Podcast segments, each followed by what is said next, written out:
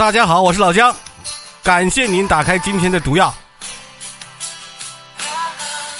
今天啊，我们来科普一下狗的心理活动。今天的开场曲来自一首西班牙歌曲《心碎情歌》，名字翻译成叫做“心在哪里”。这个翻译是机翻的，我也不懂西班牙语。要是我翻译的话，我会翻译成“心归何处”。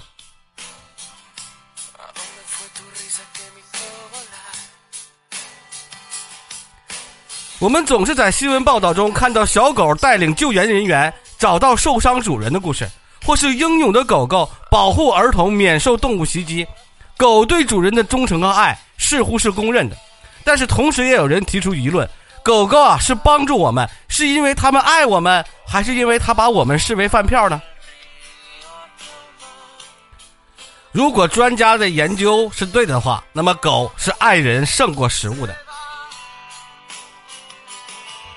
亚利桑那州立大学心理学教授、该校的犬类科学合作实验室主任克莱夫·威廉他说：“我完全相信我们的狗爱我们，我从里心里都没有质疑过。当然啊，我们对自己喜爱的宠物有信心那是一回事儿，证明他们对我们自己的爱完全是另外一回事儿。各种复杂的研究都是询问狗主人进行的，对吧？没有办法采访狗子嘛。”格雷戈里·波恩斯是佐治亚州立大学的一个神经学家，他写了一本书，写的名字叫叫做《狗是如何爱我们的》。一个神经科学家和他收养的狗一起解码狗的大脑，他对狗的感觉和想法感到好奇，于是就展开了研究。你们想要的实验证据就来了。他呀，训练他的宠物狗叫做凯莉，和其他狗忍受核磁共振成像时里那种噪音，然后分析他们的大脑活动，然后让他们这些狗啊闻熟悉和不熟悉的狗和人的各种气味。结果，不管是人还是狗是谁，所有的十二只狗大脑的嗅觉区域都被激活了，但呢，只有熟悉的气味能够激着激活它的尾状核。这个尾状核是狗的脑袋里。一种以情绪、动机、奖励、浪漫感觉的高级心理过程的区域。一句话总结哈，也就是说，狗狗可以识别三亿多种气味，与它而言，最好闻的味道是你啊！在二零一六年发表的一篇文章《社会认知与情感神经学》杂志上，有一项针对十五只狗的研究，伯恩斯发现啊，百分之八十六的狗对于主人的赞美，尾状核的激活程度。跟食物对比，跟就是听到食物或达到食物对比，反应起来是更高的。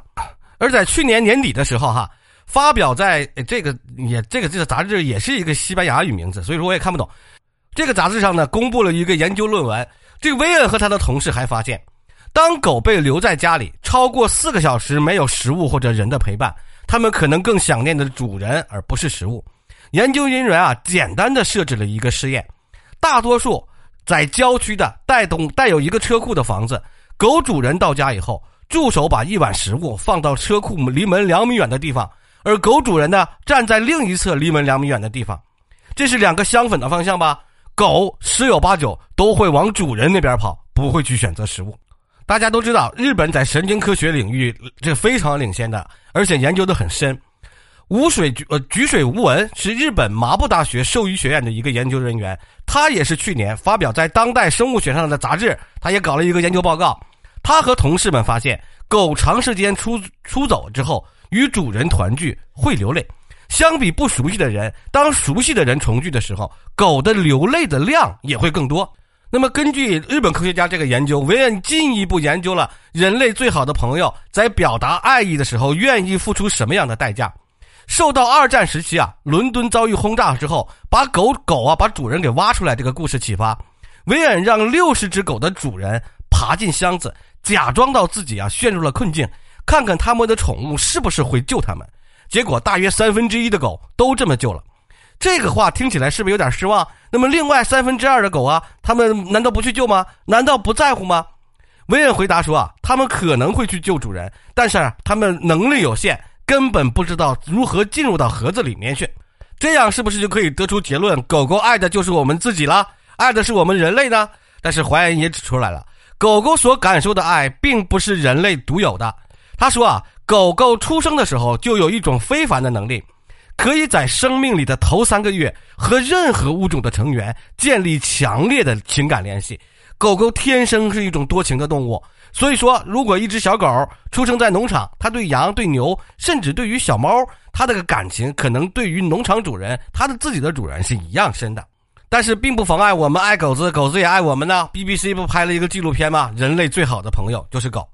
老姜啊，在这个节目开始一开始的时候就说了一个实验，叫做核磁共振成像实验和对照实验。这个不是所有的人都能通过的，就是这个伪装核实验。狗嘛，表达爱意那个区域就在尾状核里，但人嘛，它是在脑丘后丘脑那个部分。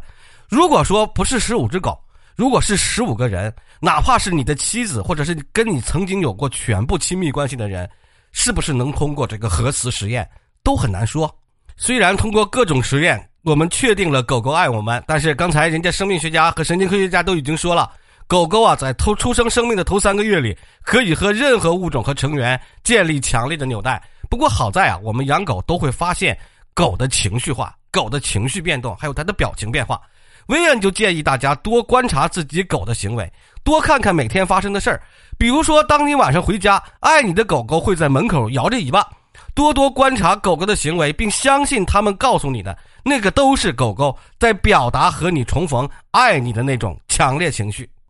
那么问题来了，大家知不知道为什么老姜今天要科普一个狗呢？